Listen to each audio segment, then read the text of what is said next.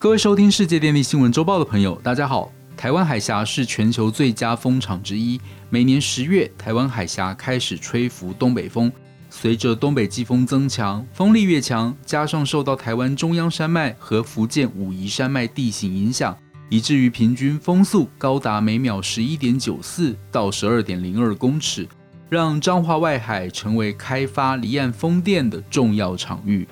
首先，我们先介绍台电公司在离岸风电建制方面的历程。为了配合国家能源政策，台电公司离岸风力发电第一期计划示范风场建制单机容量五点二 megawatt 的风机二十一部，风场总装置容量为一百零九点二 megawatt，在一百零七年三月十三日开工。风机的架构由下而上为钢管桩、套筒横架、转接段、塔架。机舱以及叶片，还有负责传输电力至大成变电所的海缆及路缆。一百零七年到一百零九年，主要为各项设备的工厂制造。因为离岸风电工程需配合海象，海上可施工时间约为每年的四月到九月，可以说是分秒必争。从一百零九年开始，下部结构及风机安装随即遭遇新冠肺炎疫情的影响。工作船抵台时间延迟，而且工作人员因为隔离相关规定等因素，有利施工的时间也相对缩短。而在东北季风影响期间，为了克服灯塔作业因为浪高限制无法进行作业的困难，从新加坡紧急引进了动态补偿式舷梯，确保技术人员可以顺利灯塔作业，并且在一百零九年底顺利完成。两部风机并联发电，在一百一十年十二月三十日，全数风机并联商转。台电公司离岸一期风场不负使命，成为彰化外海离岸风场率先并网的指标性工程。一年预估可以发出超过三点六亿度的绿电，供给给将近九万家户一年的用电。从设计、施工、监造、试运转到后续运营。一步一步稳扎稳打，循序达成能源转型阶段性目标，也创造绿色经济产业价值。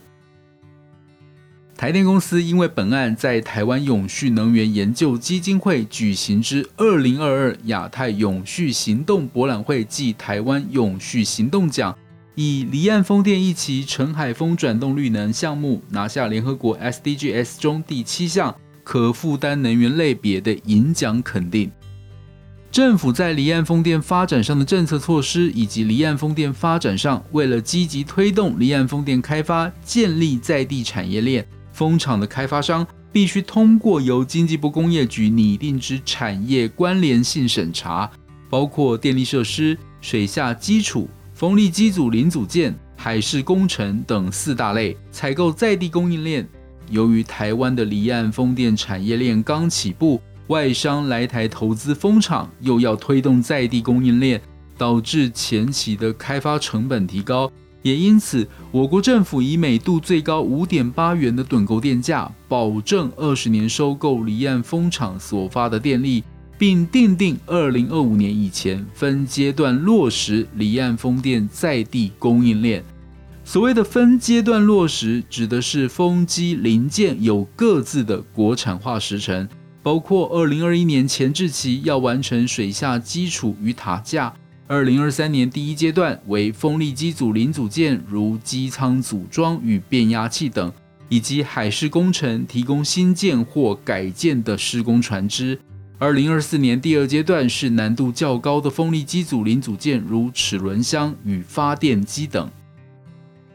自从我国首座离岸示范风场海洋风场于一百零八年二月二十七日并联商转，建立我国离岸风电发展重要里程碑后，离岸风机于一百一十一年八月二十九日安装今年第一百只，累计达到一百四十三只，装置容量正式突破一个 gigawatt，也就是一百万千瓦，朝今年底累计完成两百只离岸风机迈进。而目前累计完成的一百四十三只风力机，合计装置容量达到一千零四十五点五 megawatt，相当于新增一部核能机组。与二零二五年底五点六 gigawatt 的目标相比，大约完成了百分之十八点六的建制量体。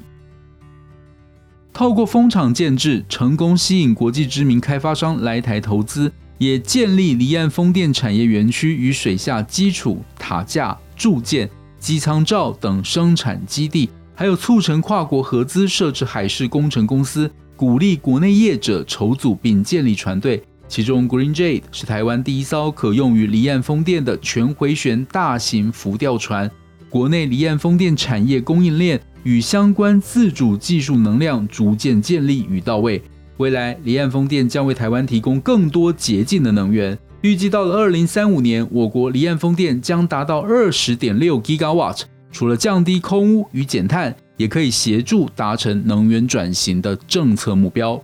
以上是本周世界电力新闻周报的整理报道。国际上电力的大小事，我们会持续密切关注，并且跟大家分享。若喜欢我们的频道，欢迎与好朋友分享哦。我们下周再会。